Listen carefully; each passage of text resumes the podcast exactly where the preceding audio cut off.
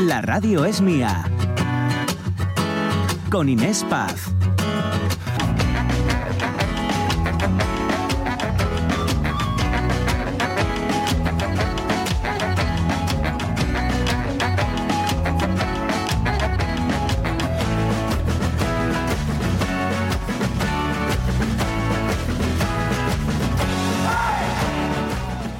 12 y 14 minutos y aquí seguimos en esta segunda hora de La Radio es Mía, que es suya porque ahora vamos a escucharles. Bueno, es suya porque es suya, por muchos motivos. Además aquí la de casa, la de RPA.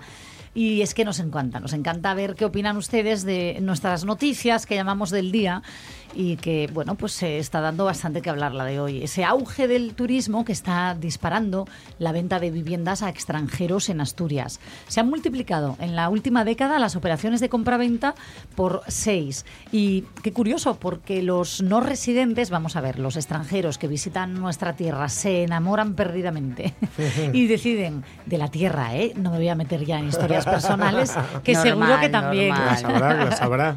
seguro que las hay. Eh, bueno, pues eso, ¿quiénes son los que más se compran en nuestra tierra, en Asturias? Los argentinos, en primer lugar, seguidos de alemanes y estadounidenses.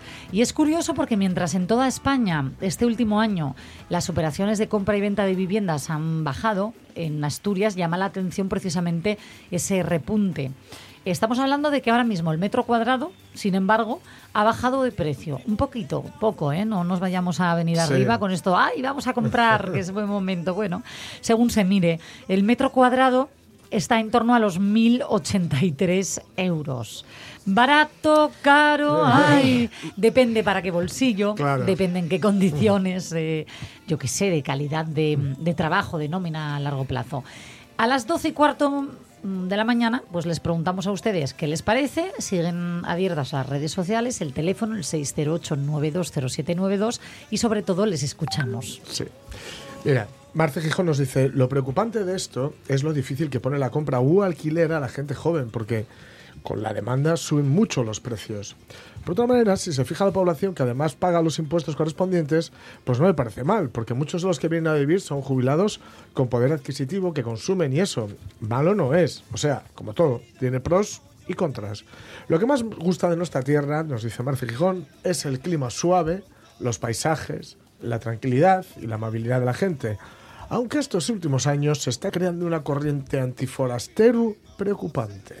Mira, la amabilidad es algo que se destacó, en, no sé si, lo, si os acordáis, Sí. en un estudio que se Sí, hizo sí. a nivel nacional, porque se equiparaba el auge del turismo en Gijón hasta el punto de convertirlo en determinada franja de edad como el destino más apetecible, eh, incluso por encima de Benidorm, que quedaba el año pasado, ¿no? Era este estudio en segundo lugar. Y todos los turistas a los que se les preguntaba a la hora de hacer este estudio, esta estadística, resaltaban que venían a Asturias, que repetían como de lugar ¿no? para pasar esos días de descanso, no por el tiempo que era antes la primera opción, sino a la par del clima del tiempo, por la hospitalidad, por la amabilidad de los asturianos. Así que eso, por favor, no lo perdamos. ¿eh? No, no, no, Por no, favor. No, yo creo que va dentro de nosotros ser amables. En general, Acompañar sí. a alguien casi hasta el portal de donde Sí. te dice la calle es algo yo de, de siempre. Sí, sí. De siempre. Sí, sí. ¿Dónde, Sí, sí. oh, por favor, está calle? Bueno, hasta en inglés me lo puedo mí me ha preguntar. pasado de... espera, ¿dó- to- ¿dónde, todo está. ¿Dónde está tal bar? Dices, Te espera. voy contigo. Voy contigo y te invito a una sidra. Vamos para allá. Ay. Bien, en Facebook Lorenzo Linares dice, para los, estoler- para los hosteleros muy bien, y nos plantea dos, cuen- dos cuestiones. Dice, ¿va a ser Asturias el paraíso del consumismo? ¿Va a haber agua para todos? Ay, Qué reflexión la del agua, ¿eh? Claro, no, no, podemos, no, se- no podemos convertirnos en una taberna, por un lado, ¿no? solamente en una taberna, y por otro lado, el problema del agua, el problema del cambio climático, que parece que aquí no nos va a afectar, pero que ya vemos que sí que nos está afectando. Es que ya está afectando, o sea que lo del agua en Asturias que antes era, no, aquí sobra, no, no Claro, sobra, no, no. amigos, no sobra ya. Y mira, María Sumuñiz nos dice, mientras respeten nuestro entorno, nuestra forma de vivir y nuestra cultura, me parece bien. bueno.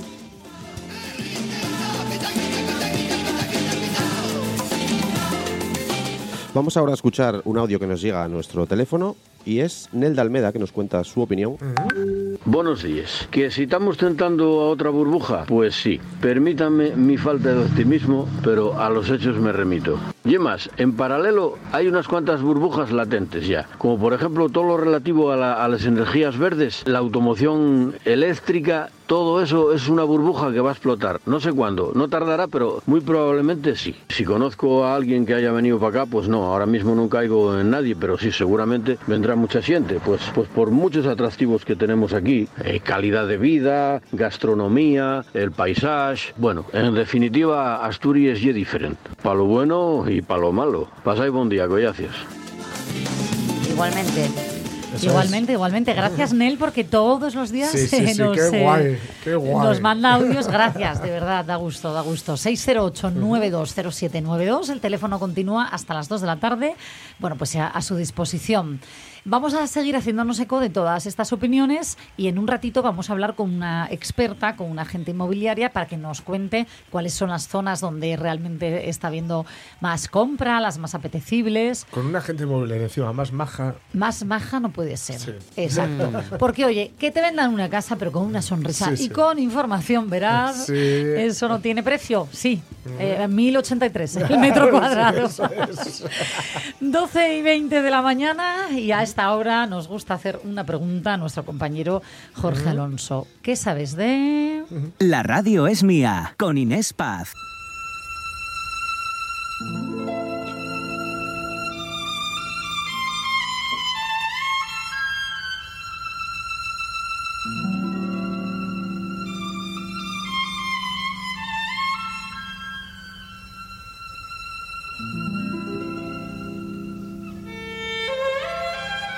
Este peligro de Stendhal que tenemos por detrás es Rimsky-Korsakov tocando Serezade, que es una maravilla, maravilla, sí. absoluta. Yo os recomiendo que lo escuchéis mucho a Rimsky-Korsakov, que por supuesto, por cierto, estuvo por Asturias. Es un compositor ruso, pero estuvo por Asturias. Y este Serezade es, vamos, Es que hay muy buena calidad de ¿eh? oferta musical en Asturias. Sí, ¿eh? sí. En- En la cultura Sí, es sí, importante. sí. Somos fuertes en ese aspecto. Y el caso es que vamos a ir a un que sabes de que yo creo que es inevitable. No es bonito, pero es inevitable, ¿no? Estamos viendo ahora mismo, estamos en medio de lo que Israel llama una guerra y jamás, seguramente también, pero en medio está Palestina. ¿No? Bueno, escucha, palestinos, Israel, eh, israelitas, perdón, al final la- lo que viene siendo la población civil que se ve en- envuelto involuntariamente, Claro. porque esto no se trata de poder elegir, en una matanza Sí. que desde Sí, aquí sí. yo digo, hay que condenar el terrorismo, Claro. por supuesto, de. Hamas, pero Ayer- jamás no son los palestinos. Ayer vimos un partido que se tuvo que suspender, en Suecia, no, no recuerdo contra quién era, porque bueno, eh, jamás ha llamado a todos los árabes que estén en el mundo y a todos los musulmanes en el mundo a una especie de fatwa y a, y a- y a intentar atentar contra objetivos civiles. Y ayer dispararon a, a dos chavales, los mataron, que iban para el partido, se tuvo que suspender y hoy han abatido al presunto terrorista. Da miedo, da miedo eh, lo que está ocurriendo, Mm. pero eh, yo a mí lo que me gustaría no es alarmar, ni muchísimo No, no, menos. no, no. A- antes de que nos expliques eh, bueno, pues el origen ¿no? Sí, de- del sí, sí. conflicto, a mí me gustaría sobre todo hacer una reflexión. Eh, no dejemos que nos polaricen. Yo estoy viendo en nuestro propio país que dice poco, un país que utiliza eh, un tema tan sensible y con tantas aristas geopolíticas que muchas desconocemos además, eh, que lo utiliza para hacer política interna, para lanzar eh, partidismos ¿no? con algo tan sensible como es una guerra. Entonces, bueno, yo solamente diría, no dejemos que nos utilicen como marionetas para Sí. polarizarnos todavía más y ante todo mesura, calma e información. Sí. Y este Veraz. es un tema, y este es un Sí, tema En- en- Información veraz. Y este es un tema en el que se suele eh, aprovechar o que se suele aprovechar para pola- polarizar. Cuando estaban los Troubles, que se llamaban en, en Irlanda del Norte, es decir, aquellos eh, entre unionistas y, y quienes querían ser parte de Inglaterra o Gran Bretaña y quienes querían ser parte de Irlanda, eh, estaban tan polarizados que los que, seri- los que eran republicanos irlandeses iban con Palestina y los que iban con Inglaterra y querían ser ingleses iban con Israel. Se utiliza siempre, Sí. siempre, siempre se ha utilizado, ¿no? Y todo esto comienza en el siglo XIX, en el siglo XIX ya. ¿Por qué? Hay un periodista que se llama Theodor Herzl que plantea la idea de crear un Estado judío. Es decir, Eh, los judíos, sa- sabemos que hay dos formas de ser judío. Judío puede ser de sangre. Yo soy de sangre judía. Yo soy de ascendencia judía. Tú, Sí, Jorge judío- Alonso. sí, vale. judíos que nací, de, la zona de. Polonia, donde por cierto, desgraciadamente, Sí. no quedan muchos. Ya. Porque No. fue la zona más golpeada por, por, Por el Hitler. nazismo, ¿no? Por Mm. Hitler. Claro, hay que ver que venimos de una persecución también Claro. histórica, ¿no? sí, en sí, el holocausto. sí. Lo Ese cual hace, contexto. Lo que hace aún más grave todavía lo que, lo que está ocurriendo, ¿no? Pero eso, yo, lo- está hablando alguien que tiene sangre judía, ¿no? Pero tú también puedes convertirte en judío, puedes hacerte judío, ¿no? Sí. O sea, por cierto, judío te haces es, es por línea materna. Es, es curioso, pero la, la línea materna judía es de sangre es, es siempre la línea materna, es matriarcal, digamos, la sangre judía, ¿no? Vale. No, esto no, no lo sabía. Sí, pues eh, Theodor Herzl planteó que todos los judíos había- a- se habían dispersado, nunca habían sido un Estado, porque lo que está, él plantea es un Estado teocrático, es decir, un Estado solo de judíos, judíos de sangre y judíos creyentes. Y esto lo hace, eh, y esto se va a cumplir, perdón, en 1947, cuando las Naciones Unidas voten la partición de, Palestina en dos estados, un judío y uno árabe. Pero hasta que lleguemos ahí vamos a ver qué va a Era pasar lo que te iba a decir. Vamos a ver, porque eh, si buscamos los orígenes, hasta Sí. que se llega a eso, Sí, sí.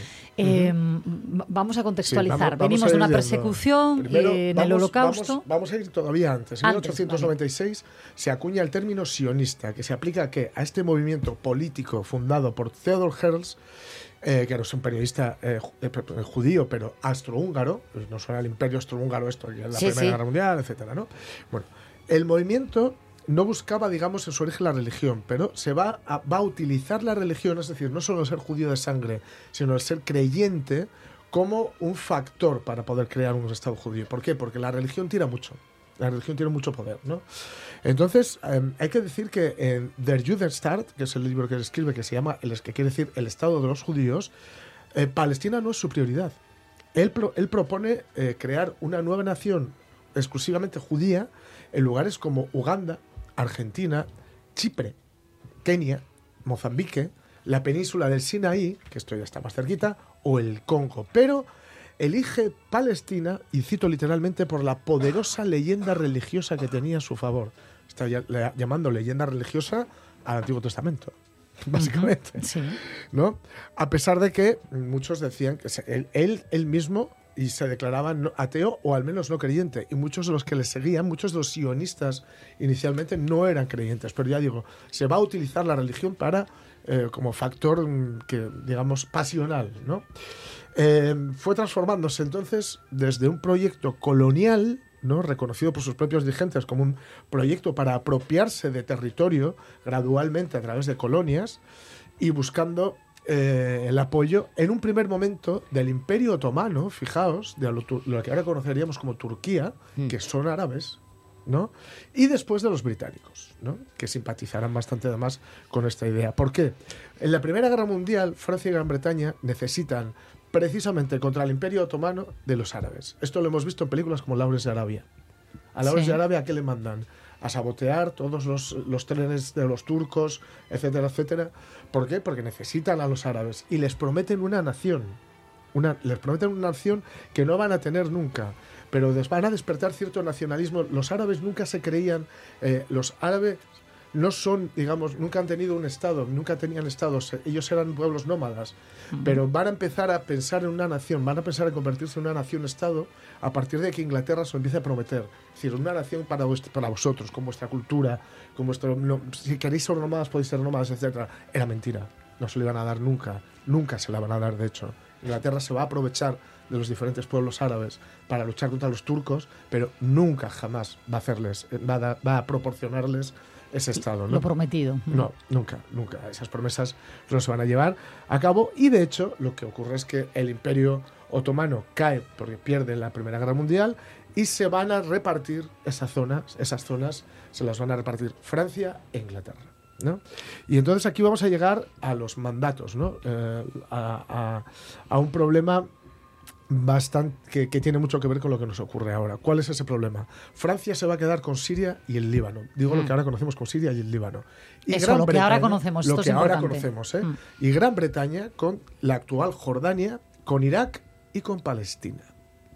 Esta situación se va a agravar porque Palestina eh, va a dar comienzo, o sea, en Palestina, el territorio palestino dará comienzo una colonización inglesa, ¿vale? Van a ser Mm. lo- los ingleses van a empezar a ocupar el territorio. ¿Y qué ocurre? Que, se van a empezar a, a, digamos, los, los sionistas van a empezar a partir de 1917 a decir que Palestina les parece el hogar nacional judío. Perfecto para lo que había ligado. Insisto, que al principio hasta Argentina les parecía buena idea. Pero en este momento empieza a ser Palestina, ¿no? Bien. ¿Qué es lo que ocurre? Hay un modelo de colonización blanca y esto es muy importante. Se empieza a colonizar, de- em, a priorizar a la, a la población blanca, ¿por qué? Porque es de Gran Bretaña, que empieza a ocupar los puestos de poder porque es un protectorado inglés, y a discriminar a la población local, a la población árabe, a la población de color más oscura. Y Como ha ocurrido como ha ocurrido en todas las en todas las colonizaciones. colonias. Y esto va a ser importante porque cuando llega la población judía son blancos, no son morenos. Son, Ujú. Vienen de Europa también. Entonces es muy fácil asimilarles a los cargos de poder. Es muy fácil asimilarlos a lo que ha sido la colonización blanca anterior de los ingleses. Llueve sobre mojado, en realidad, ¿no? Em, los ingleses toman el control de Palestina oficialmente en 1917, aunque, bueno, per- perdón, el control efectivo es en 1917, se oficializa en 1920, y esto va a, hacer que los palestinos comiencen a protestar. Los habitantes de Palestina llevan luchando por su tierra muchos años. Primero contra los ingleses y ahora contra, o, más adelante, contra los, los- los israelíes. ¿no? Eh, va a haber muchas revueltas y finalmente lo que va a ocurrir es que mm, se les va a, a negar, hay disturbios en 1929, 1936 y 1939 y finalmente, ¿qué ocurre? Que entre 1946 y 1947, Es decir, terminada la, se- después de la Segunda, la Guerra, Segunda Mundial, Guerra Mundial, hay una culpa muy grande en Europa por lo que ha ocurrido en Alemania, es decir, sí. por la Shoah, la Shoah que es el término, por cierto, que debemos utilizar, porque holocausto es un término religioso, el holocausto es un sacrificio ritual que tú haces para los dioses. Shoah en hebreo significa aniquilación, que es lo que ocurrió. ¿No? Sabemos seis, más de 6 millones Sí, de claro. judíos mueren aniquilados eh, por, por, por los, por los nazis. ¿no? ¿Qué es lo que ocurre? Que eh, una ONU, una nación- las Naciones Unidas, que no tenían prácticamente experiencia en 1947 y a la que se le hace el mismo caso casi que ahora a los probes, deciden partir el país. Pero lo hacen de tal forma que es imposible. Les dan solamente un 6% de tierra a los judíos, mientras que les permiten eh, ocupar, el, eh, o sea, ser el 55% de la población. El 55% de la población no puede vivir en un 6% de tierra. Claro. Con lo cual, ¿qué es lo que va a ocurrir? Que eh, se va a crear el Estado de Israel, pero también no caben. Es decir, les han, dando- les han dicho, podéis ser el 55%, pero solo podéis tener el 6% de tierra. No caben. No caben. Sí, sí, la, mati- la No, matemática es parece imposible. clara, ¿no? Es imposible. Entonces lo que va a ocurrir es lo que se llama lo que bueno lo que lo que lo que será el germen de lo que ahora conocemos que va a ser ellos lo llaman el desastre, ¿no? Los palestinos que es la ocupación efectiva de lo que era Palestina por parte de eh, los judíos que inmigraban hacia Israel. Ojo que inmigraban con permiso Claro, que claro. emigraban con todo el permiso, ¿no? Se calcula que se va a mover, se va a desplazar a entre 750.000 y 800.000 personas de sus casas. Yo creo que aquí el problema, porque esa es la base, ¿no? El problema es, eh, como siempre, diría eh, Europa, Sí. ¿no? Sí. Que hacia Europa entonces Claro, eh, nos- repartimos nos esto como si repartimos Nos hemos, nos los hemos quitado, ¿no? Así que, claro, están, tenemos a, a israelíes que muchos son supervivientes de campos de concentración, que quieren que se les ha prometido una tierra, una tierra que es insuficiente, a palestinos que estaban allí que de repente querían, primero se les promete un, un estado propio, Luego en la. Primera Guerra Mundial Sí. los ingleses les mienten, se convierte en un protectorado inglés y de repente les dicen, no, a tener que compartir la tierra con los israelíes, pero los israelíes no caben, entonces echan a los palestinos, en fin. Esto es tan terrible que hay que decir una cosa sobre la tierra. Y lo dice muy bien Mahmoud Darwish, que dice, que es un poeta. un y escritor, poeta y ¿vale? escritor que nos vas ahora... Sí, que dice, sobre esta tierra hay cosas que merecen la pena. Una nueva llegada de abril, el aroma del pan al amanecer, los conjuros de las mujeres para los hombres, los escritos de Esquilo, el primer amor, una hierba que crece sobre una piedra, unas madres que se paran sobre el hilo de una flauta y el temor de los invasores a los recuerdos. Sobre esta tierra hay cosas que merecen la pena. El final de septiembre, una señora dejando los 40 con todas sus primaveras, la hora del sol en la prisión, una nube que imita a un rebaño de seres, los clamoreos de un pueblo para quienes sonrientes ascienden a sus defunciones y el miedo de los tiranos a las canciones.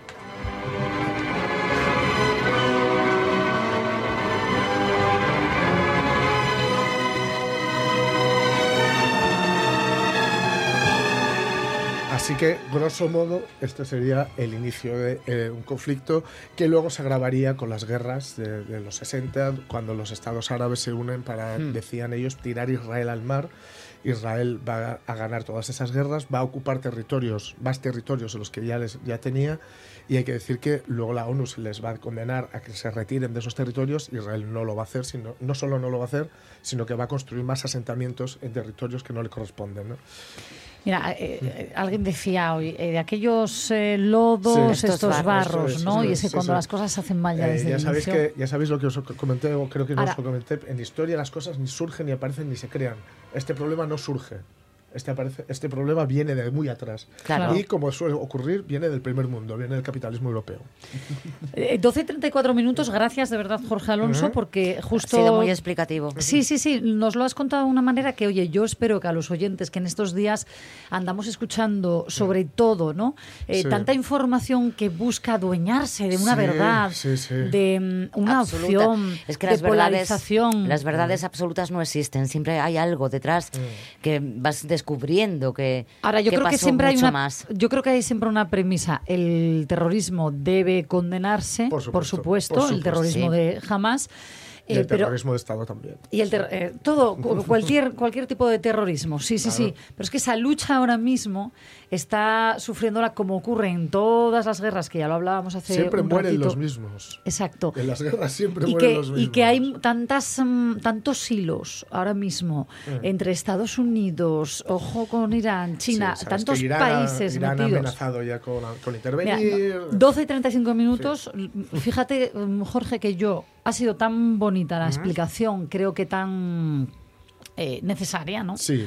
sí, que sí. lo vamos a dejar aquí. Sí, Todo lo que pase eh, a partir de aquí. El origen ya lo sabéis. eh, lo están contando, bueno, pues todos los medios de comunicación y yo desde aquí solamente podemos repetir lo que decíamos ayer. Hmm. Cuidado, por favor, con esas fake news, con la desinformación que estamos constatando, que se está utilizando muchísimo y de forma muy, muy partidista con cualquier conflicto bélico. Pasó con Ucrania, eh, Rusia, está pasando ahora mismo con Israel y, y Hamas y Palestina y bueno, eh, las herramientas ahí se las hemos dado ayer. ¿Seguimos? ¿Sí? Sí. Seguimos. Continuamos. 12 y 36 minutos. La radio es mía, con Inés Paz. El comediario.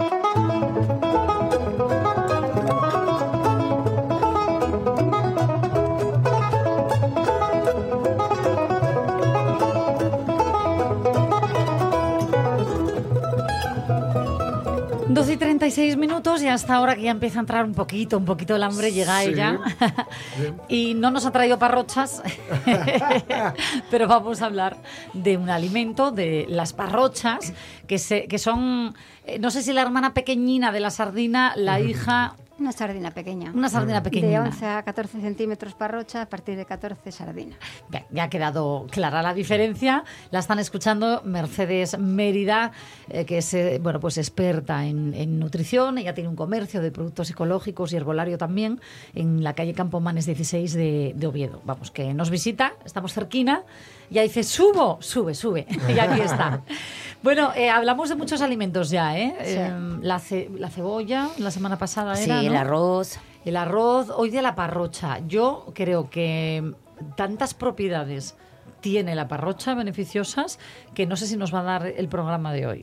Claro, por eso lo elegimos, porque los ácidos grasos omega 3 son imprescindibles, no los producimos, no los generamos a partir de otros alimentos, los tenemos que ingerir sí o sí, y entonces no hay excusas. Ah, es que el salmón está caro. No, tenemos parrochas. Claro. Oye, yo la asocio mucho más al verano. De hecho, eh, os diré que me he pasado el verano comiendo sardinas y parrochas que además al peque le doy, le doy mucho. El- es el- como es pequeño. Es la mejor época. Claro. Tienen más grasina, están más gorditas, pero, Pero la- son de las tenemos todo, todo el el año. año, ¿no? sí. Vale. Es, eh, mm, se ha consumido desde tiempos inmemoriales y además en las costas eh, hay abundancia, o sea que no, no Sí. tenemos mucho problema con este pescado. Bueno, sobre todo destacamos siempre del pescado azul el omega 3, Eso lo que viene siendo la grasa buena, ¿no? Sí. Tan necesaria para el correcto funcionamiento del cerebro, por ejemplo. Eso es. La vista, La vista. cardiovascular, eh, a nivel de, de arterias. eh, hice una lista para que no se me quede nada, ¿no? Rica, bueno, eso, que es ácido grasos omega 3. Protege el corazón, disminuye los triglicéridos en sangre. eh, antioxidante, eso es, un- es algo fundamental. Y además es muy fundamental porque hoy nunca estuvimos tan sometidos a tanta toxicidad. Claro. Entonces, los antioxidantes son una barrera frente al estrés oxidativo. Cuanto más antioxidantes eh, ingieras, vamos, incluyas en tu alimentación, eh, más protegido estás. Oye, cuando hablas de toxicidad, no sé si te refieres a medioambiental, a la contaminación, ¿a qué en particular? Los, las- los radicales libres, la toxicidad es desde lo que respiras, lo que comes, lo que bebes, hasta lo que piensas. pues sí, hay mucho pensamiento tóxico. El estrés oxidativo es, es, eh, te, te- te- te- te va, mm, te produce eh, esos, esos radicales libres que y, y el antioxidante, una célula que, que- que esté bien protegida, es una barrera frente a ese estrés oxidativo. Vas a estar en muchas mejores condiciones para tu sistema inmunológico, para desintoxicar, para todo. Yo por eso, eh, desde unos años para acá, lo pelo todo. Sea, ya antes de usar algún producto de, Sí. de limpieza de alimentos, que durante el embarazo tuve que hacerlo, Sí. eh, prefiero pelar la pera, el Uy, melocotón, pero cuidado todo. con eso, porque a veces se dice que, bueno, a veces no, No, con sí. ciertos alimentos en la piel Lo dejamos llevas todo. mucho... Sí, pero ¿cómo lo lavas? Solo con el agua no, no, no limpia. No, desde luego eh, se habla mucho y puede tener sentido que, por ejemplo, si lo dejas a remojo con Un pelín de lejía. y bicarbonato. Y ¿Y bicarbonato. Mm. sí, Bueno, lejía aliment- Puedes poner Alimentaria, sí, sí. o- y- Hombre, y- claro, sí, Ya, ya, alimentaria, y no la y- lejía de y el y bicarbonato también, que te queda el agua amarilla y que queda ahí toxicidad. Mm, No lo he analizado, no lo sé, pero se, hace tiempo que se habla de eso. Y, por ejemplo, hay aguas eh, con ciertos pHs que tú pones a remojo fruta y verdura y te sale también ese color amarillento que dicen que están los pesticidas. Mm, No lo puedo saber, Ya. pero sí se habla de eso. Bueno, lo pelo, acabo antes. Sí. O sea, A mí me interesa de verdad mucho esto que, que acá- el, el melón que, acabara- que acabamos de abrir. ¿Pelamos, no pelamos? ¿Qué es mejor? Hombre, no es mejor pelarla. Un, no sé, vamos ver, a ver, una determinada pera. fruta sí. Determinada fruta sí, claro. Bueno, pero una, una pera, una pera en la piel de la- una manzana, Sí. en, la, en la manzana llevas eh, en la piel Pero los es que- nutrientes. y esas ceras que les ponen y esas pero por eso, lo- eh, por eso la Sí. pelo. Es que- Por eso la pelo. Bueno, también depende un poco cómo compremos la manzana. Exactamente, Es que estamos esa en que época brilla de- tanto, yo tan Yo hablo de reineta, por época de ejemplo, una, manzana re- asturiana. una reineta, una manzana asturiana, o sea, Claro, pero esa, ¿la pelamos? Yo una manzana asturiana que sé que no ha tenido, no ¿Qué está sabes? sulfatada, claro. ¿Qué sabes? claro, Yo esa no la pelo. Yo ¿Qué tampoco. sabes? Pero que sa- Si no depende lo de dónde lo sabes, compres. Vamos a ver, sí. el, el 80% de las personas que nos están escuchando seguro que compran en supermercados. Bueno, Sí, y mucho mercado, ¿eh? No te Ojo. quiero chafar, eh, pero por ejemplo, mm, el que quites la piel, una, una cosa es un plátano, que es una Hombre, piel bueno, gruesa, sí. en la, la- la manzana cuando la están sulfatando es en flor. Eh, no, te voy- no, no te crees que por pelarla estás- Claro. No te quiero fastidiar, pero... No te Me estás crees- viendo la cara, ¿no? No te quiero fastidiar, pero te estoy fastidiando. Pero bueno, algo quitarás. Lo bueno de la parrocha es que no hay que pelarla, ¿no? la comemos. Tal Yo no cual. ni las espinas. Depende cómo No. la prepares. Imagínate que, que me dices, no tengo ganas de freír. Mm. La puedes hacer al papillo, la puedes eh, eh, envolver en, en papel, eh, hacerla al vapor y esa piel no, no está buena, queda blanda. Entonces le quitas esa piel. Y Al horno con un poquito de sal a mí me parece la opción Sí, exactamente. riquísima. Y las sardinas igual, la gente que se queja de, "Buah, es que huele muy mal, es que el olor, la sardina, la, la puedes hacer em, cubriéndola de sal, como el- la lubina a la sal, por ejemplo. Sí. Sí. ¿Y así no huele en la casa luego? No. Pues mira, sé yo a alguien que ojalá esté escuchando. a ver, eh, fuente de vitaminas, porque hemos mm, dicho muchas propiedades, las vitaminas que siempre ¿no? Eh, importan muy- mucho. sí. Y en este caso es que eh, tiene algunas de las más im- importantes. Si es que hay más importantes que otras. Un- la D es en cuanto a que estamos todos con carencia de vitamina D, es algo muy generalizado. Entonces, y por yo, me, ejemplo... yo me tomo cada 15 días una pastilla. Claro, es muy Suplemento. sí. El suplemento, sí. Pero no me hace ¿Se le da a los bebés? Yo me enteré al tener el mío, claro.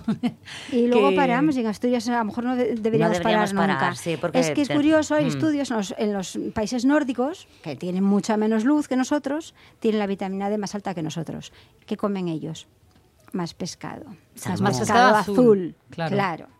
Entonces, bueno. Mira, pues en vez de pastillina, Mónica, coges y compras más parrocha. No, pero da igual, la parrocha y el salmón son cosas que entran en mi casa y da igual, tienes que Sí. tomarla, porque por mucho suplemento que te tomes es No, la- no, pero escucha, cuidado, cuidado con esto. No generalicemos, no es- tienes que tomarla, dependiendo ¿El qué? cada uno Claro, en sus sí. casos. Mm. Lo de tienes que Ah. tomarla, la pastillina Bueno, de ah, no, en mi casa. hasta que bueno, tenga unos niveles correctos, sí, porque, bueno, Ahí voy. es que... La Pero bueno, también el confinamiento, ¿eh? Bajaron mucho los niveles. Sí, sí, Hay sí, muchísima mucho. gente que lo está tomando. Sí, sí, sí, lo sé, lo Tampoco sé. es malo, ¿eh? Ojo. No, lo notas mucho en, primero, para absorción del calcio es fundamental la D. Tienes la D baja y, y luego mm, enfermedades autoinmunes. Si estás corrigiendo y tomando cosas y como la D esté baja, eh, no terminas de, de arreglar las situaciones. Sí, es importante. Oye, Hay a que ver, mirarla. eh, Mm. en lata, porque mucha gente consume las eh, sardinas en lata. Están buenísimas. Y, Pues- y la parrocha, bueno, también, ¿no? La sardinilla. sardin- La sí. sardinilla es en que lata. vamos a hablar sardina, parrocha, bueno. Claro, yo aquí sí. siempre tengo dudas. ¿Realmente se mantienen las propiedades o lo que está en lata ya no...? Se mantiene el omega y lo bueno que tiene es que esa, eh, cuando tú coges sardinillas, la El comes aceite. entera y te Mm. comes esa, esa eh, espina que es blandita y por ese el proceso que tiene y ahí hay muchísimo calcio. En la, en la La espina. espina. Sí. Mm. Bueno, vitamina D, vitamina A y algunas del grupo B. Como la B12, que es B12. importante, ¿Para qué es importante la B12? neurológico, sistema cerebro y todo e- equilibrio a nivel neurológico es importante. La falta de vitamina B12 te puede producir problemas. Y además hay que tener en cuenta una cosa. Cuando ya tienes falta de una vitamina, luego revertirlo es difícil. Sí. Entonces, eh, lo que hay que intentar es, es- es cuidar un- Prevención, ¿no? Eso es, sí. Mejor nos alimentamos bien antes de tener la... el Te voy a traer mis análisis últimos. No, no, Y, calla. y la B6, B6 es, es, eh, importante para qué? Cansancio y fatiga. Uy, hay que comer parrocha. Que con el otoño es verdad, ¿no? Que muchísima Sí, gente la astenia, eh, sí. decimos esto de vamos más cansados, también se nota que hay menos luz. Bueno, pues mm, que no dejemos de comer sardina y parrocha, por favor. Sí, la parte negativa es, ya sabemos que los pescados grandes pues El tienen mercurio. mercurio, por eso eh, vamos a, a lo pequeño y la parrocha pues cuanto más pequeño pues menos problema tenemos también con eso. Realmente la sardina eh, tiene tanto mercurio porque, hombre, es más grande, obvio, que la Sí. parrocha, pero sí, sí tiene bastante. Bueno, tiene más, puede, puede tener más. Estamos en, en- en un mar, todo, tenemos la ría de Avilés y Mm. todo lo que se pesca aquí no tiene nada que ver con, con otros mares. Entonces Claro. ahí también hay que contar con ello, ¿no? Mm. Yo hablo general, pero nosotros somos, en ese sentido, hay que siempre intentar comer el- un poco el de temporada y, y Y que se pesque en nuestras costas. Es que es diferente. Incluso el bonito es diferente. El que tenemos en verano, que está pescado aquí en el Cantábrico, que el que te puede venir un atún de otro mar. Entonces, bueno. Bueno, Está más más, cerca, está más ¿no? limpio por estar más más, frío. limpio, sí. Mm, el agua, y, quizás. eh, y con mucho movimiento. Y mucho movimiento Sí. de... de- mm. Bueno, pues ya ven qué cantidad de propiedades les estamos explicando cómo nos sienta pues a nivel físico y a nivel emocional, porque tú nos lo estabas diciendo, con carencia de vitamina de esa grasa, ¿vale? Sí. Vitamina B12, vitamina B6, etcétera, etcétera, nuestro cerebro como que no le falta esa grasa. Fíjense, imaginen dos ruedas, una maquinaria, una máquina industrial de toda la vida y que la tenemos en el cerebro, ¿no? Cuando le falta esa grasa, parece que las dos eh, bobinas hacen ese Madre, ruido me está que describiendo a mí. Bueno, pues si les Jesús. metemos eh, esa grasa, eh, una puerta en casa que chirría, ¿qué le hacemos? El no? cerebro tiene grasa, es que él necesita. Claro. Es que cuidado que demonizamos muchísimo la grasa. No, la en grasa buena general, no. Y hay que diferenciar como con el colesterol. Ojo, Claro. no el, el colesterol no es malo. Es tan malo tener alto el malo como bajo el bueno. Si te das pues esto es un poco cuenta, igual. nunca se comió menos grasa y nunca y, y, y- y es la época que más colesterol tiene la gente. Claro. No va de ahí. No. Es un, habría que remontarse, eso si queréis, para otro programa, en los años 70 en Estados Unidos por mm, cosas de la industria. Claro. Pero para nada. Ahora, ahora todo esto se está cambiando y a los médicos hablan de otra manera y los científicos y necesitamos grasas saludables. Cuidado, grasas saludables. Exacto. Y Es la yo- grasa saludable nos la da, por ejemplo, la, pa- Es la que parrocha. en, en muchas ocasiones la- es la, la industria alimenticia o alimentaria, mejor dicho, la que nos, nos dice que comer. Esto fa- este ejemplo tan famoso de que el zumo el zumo de naranja para desayunar simplemente viene de un sobre de, de un superávit de, de naranjas californianas. Ya Y, veis. y que empezaron a venderlo como esto es lo que hay que tomar para desayunar. Y es simple y llanamente que no tenían cómo colocarlas. O sea, Fíjate. no- no tiene Y nos más. la cuelan, ¿no? Nos la cuelan. Ay. Pues que no nos la cuelen tanto, por favor, que para eso nosotros estamos así No. eh, contándoles, ¿no? Hay que responsabilizarse de, nuestra salud, de lo que comemos y leer y O sea, que estudiar un poco. por, sí. por terminar la parte que me Sí. interesa mucho siempre, ¿no? Que, que no lo llevemos solo a lo físico, eh, sino cómo nos influye esa, ese aporte a la física al cerebro. Yo termino el ejemplo. Bienestar Cuando- general. sí, sí. Claro, cuando engrasamos esa puerta, pues es como si estuviéramos engrasando la bisagra, que no me salía la palabra a mí, la bisagra de nuestro cerebro, ¿no? Y lo notamos Mucho. muchísimo. Sí. Notas el equilibrio. La- eh, es que además, como tengas un consumo constante, que no te falten los omegas, porque estamos hablando de, de la parrocha, porque si estamos intentando siempre que no haya excusas, que haya alimentos que no sean caros y que no digan, no, es que no puedo, si puedes. Sí, porque la parrocha, ¿cuánto está? Eso es, no lo sé. Pero no, Yo siempre pero pregunto el siempre- precio de todo, ¿eh? Pero- Sí. No sé cuánto está ahora Hombre, mismo. ya no estará tan barato como cuando pasaban las señorinas debajo de mi casa Sí, y parroches, parrochines fresques. Que- que Ah, hay prioriza- Sí, sí, que prioridades. venían de la ¿Cuánto, sí. ¿Cuánto dinero tiramos en la calle? No, no, pero Claro. vamos a ver, el O sea, pescado... No, yo creo que la parrocha sigue siendo un pescado muy asequible, Sí, ¿no? exacto. Porque el salmón mucho, no, pero- el salmón no, El salmón pero... no, se disparó. Sí. Sí, Pero la sí, parrocha sí, sí. muchísimo. Se Y y disparó hay hasta una- que llegó la sí. época del bonito, que entonces bajó. Correcto.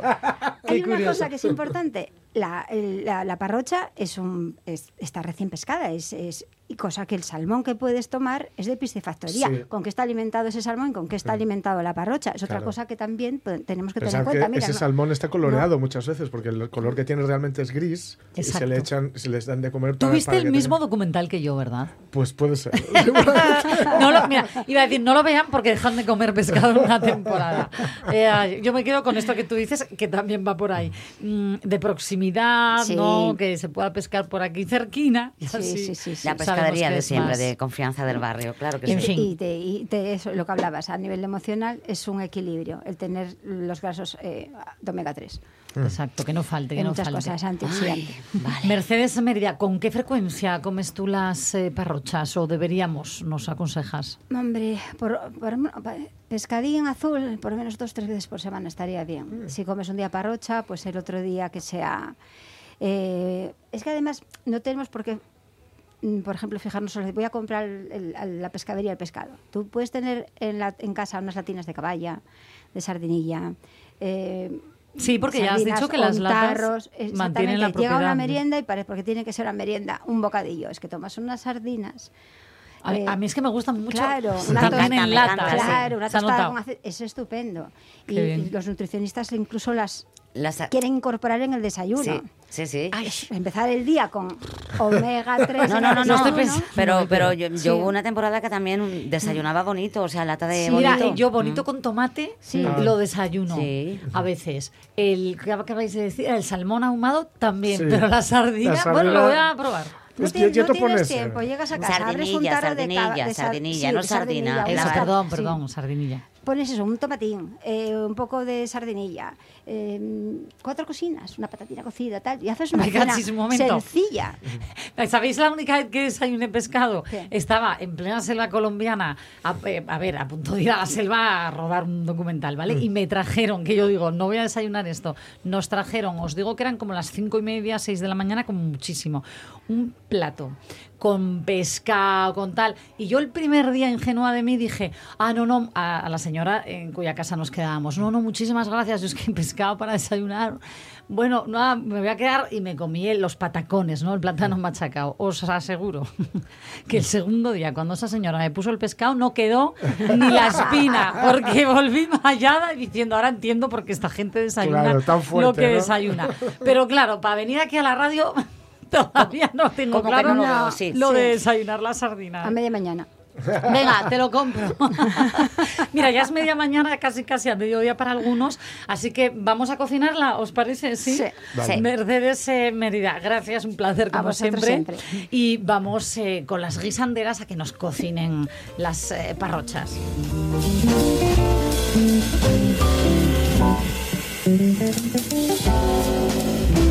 A ver, en- en- ¿entre qué fogones nos metemos hoy a cocinar? Pues hoy nos vamos a, a- hasta Gijón. Ah, anda. Y si yo digo Pili Ramos y digo el restaurante Los eh, Pomares de Gijón, ya está. Está Vale, todo dicho sí. ya, ¿no? Sí, ¿A que sí? sí, sí. Muy buen lugar. Bueno, eh, además ella eh, fue compañera y es compañera de las guisanderas que esta, este agosto dieron el pregón de las fiestas de Begoña. Eh, ella está súper emocionada desde ese momento y desde hace muchos años porque esto ya viene de tradición, ya viene de familia, ¿no? ¿Por qué? ¿Por qué? Porque en el polígono los que llevamos allí muchos años, conocimos eh, un chigre, un bar, una sidrería, Sí. ¿vale? Que se llamaba El Parrochu. el parrochu. El parrochu. El parrochu. Bueno, bueno. Eh, esta, esta sidrería la regentaba su hermano, ¿eh? que era el parrochín. Se le conocía como el parrochín. El parrochín. Oye, Ah, espera, espera. Sí, sí. Sigo, sigo. Y ella, y era la parrochina. O sea, que vamos a hablar con la parrochina. Con la parrochina, con Pili Ramos. Pili, ¿qué tal? Buenos días. Hola, buenos días a todos. Buenas. Oye, ¿cómo te llamamos? ¿Pili o la parrochina? No, bueno, como queráis, como queráis. Pero bueno, Pili, el parrochu lo dejamos para mi hermano, que de hecho, donde teníamos la sidrería, el barrio es un barrio, se llama así, lo que pasa que ya poca gente utiliza. Yo no lo recordaba así, no lo recordaba Sí, así, Pili. pero el nombre cogió la, o sea, la sidrería cogió el nombre porque el barrio llamaba así. Ya mismamente decir la parrocha y una palabra guapa, ¿eh? Es Sí. guapísima, cierto. Sí, sí, Sí, es sí. verdad. ¿eh? Se te llena la boca. A ver, vuelve a decirlo tú, Pili, porque lo has dicho ahí con... La parrocha. Ay. Bueno, voy a deciros más, mi correo electrónico y en la parrocha. que aquí todavía menos, pero cuando lo doy a gente por fuera, quédenme diciendo, ¿esta qué, qué estará diciendo? Bueno, Bueno, oye, pues entonces, eh, ¿cómo no íbamos a llamarte para cocinar la, la parrocha? La, la parrocha, bueno. Con eh, jamón nos la vas a hacer, les- ¿no? Les parrochas con jamón, yo veo que antes estuvisteis hablando, a lo mejor soy un poquitín repetitiva, pero bueno, me parece muy muy importante eh, sacar los beneficios de la parrocha. Un pescado que lle del día, que lle muy económico, que es facilísimo de hacer y que es vital, sobre todo mm, para los niños. Sí. Es un pescado buenísimo, eh, está súper... eh, bueno, vamos a aclarar que la parrocha lle la cría de la sardina. Si en la sardina vienen de 8 a 15 ejemplares, pues la parrocha vienen de 40 a 60. Es un pescado graso por excelencia, porque ya las larvas ya tienen grasa, pero estamos hablando de, ese, de esa grasa buena, de ese... Sí, de que decíamos omega 3. aquí, tan necesaria para, ay, para engrasar la claro, maquinaria del tiene- cerebro. Tiene de todo, porque tiene vitamina B1, B2, B3, eh, B12, tiene de todo. Y minerales tiene muchísimos. Tiene fósforo, calcio, hierro, manganesio, zinc, tiene de todo. Es, es Sí. que es, es muy bueno para, para enfermedades neuronales. La verdad es que, bueno, es bueno para todo. Pero si lo Para prevenirlas, para- sobre todo, también, ¿eh? Para que vaya todo, bien. Mm. Efectivamente, vamos. Eh, Oye, y, y nada, y a- las bondades, mm, vamos, desde luego que no nos cansamos de repetirlas, ¿eh? pero que quede El- claro lo sano que es. Tenemos cuatro sano. minutinos para cocinarla. A mí me apetece Mira, mucho el- saber. La parrocha es el pescado pelágico por excelencia. ¿Qué pasa con les de aquí del norte? Les de aquí del norte, al ser el agua mucho más fría, ellas cogen más tamaño y más sabor. Con ese tamaño y ese sabor que coge, que tiene, es muy diferente, quiero aclarar, el sabor de una buena parrochina de aquí, eso, lo eches en una sartenuca. Y es tan sencillo que no hay excusa para no comerlo. Pero espera, Pili, Pili, para, para, para, que yo tengo, tengo unas dudas aquí apuntadas rápidamente. Venga. Eh, vamos a ver. Dispara, dispara. Eso. Hay que quitarles la cabeza, hay que lavarlas, hace falta, Bueno, vale. echáis Venga, la mucha sal, ¿cómo? Quitamos, no, la parrocha quitamos y la cabeza, ¿Vale? quitamos Sí. y la víscera. Sí. Oye, también ya a gusto del consumidor, porque puedes hacerles a la plancha con todo como si No. fuera una sardina. Sí, ¿eh? pero es que la Pero- sardina a mí sí con todo no me gusta, entonces Claro, quítelo todo. Eso ya lleve también a gusto, pero Sí. para hacerla más mm, fácil, más llevadera a todos los comensales, quitamos y la, la cabeza, Vale. limpiamos y bien dentro Sí. y lavamos con mucho cuidado, porque el pescado, eh, agua dulce quiere poca. Hay que limpiar, limpiar bien la zona de la tripa, pero vamos, con cuidadín. Vale. Vale. Secámosles o dejámosles en un papelín de estos de cocina que tenemos tan amañosino. Echamos sal moderada, no hace falta que tenga mucha sal porque ella tiene mucho sabor. Claro. Ya. Y, y nada, eh, rebozo o sin rebozo, eso ya también llega Yo he hecho harina en tal caso. Ay, yo sin nada. Yo apelo. A, Yo mí- a mí me gusta echarles un poquitín de harina, eh, pero sin nada también está muy bien. ¿Qué pasa? Que cuando están muy fresques, ya veis que en la sartén y retuercen enteros y rompen. Rompen, de claro.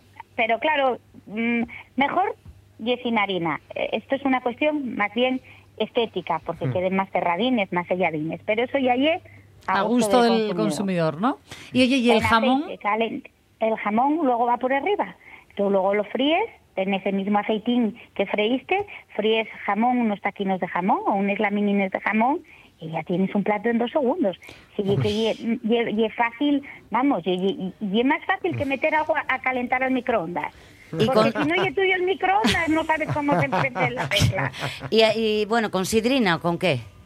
Hombre, hombre, vamos a ver, luego ya está como yo, los nostálgicos de Chigre, ir a comer unos parrochines con unos botellines de Sí. sidra eh, en la después barra de la playa. Eso, Mm. eso Oh. es una cosa Y con cultural serrín que en no el se suelo. puede perder. Eso bueno, ya ya no. lo del serrín ya El no del serrín dejan. sí que ya no. El, el serrín. Eso ya Oye, no nos dejan. no lo pero todavía lo de los parroches en la barra, eso, eso Sí. es un clásico, que no se puede ver perder. Y repito, y hay que decir la parrocha y una palabra guapa. Pues gracias por decirla con ese arte y por cocinarla aquí con nosotros, Pili. En los pomares, que sé que además las haces con mucho cariño. Un besazo enorme. Sí, siempre. Un besazo. Un besazo. Chao. Pili, gracias. Chao. A vosotros, chao. Nos vamos unos minutos con nuestros compañeros de los informativos de RPA y volvemos en esta última hora que encararemos aquí en la Radios Mía. Hasta ahora.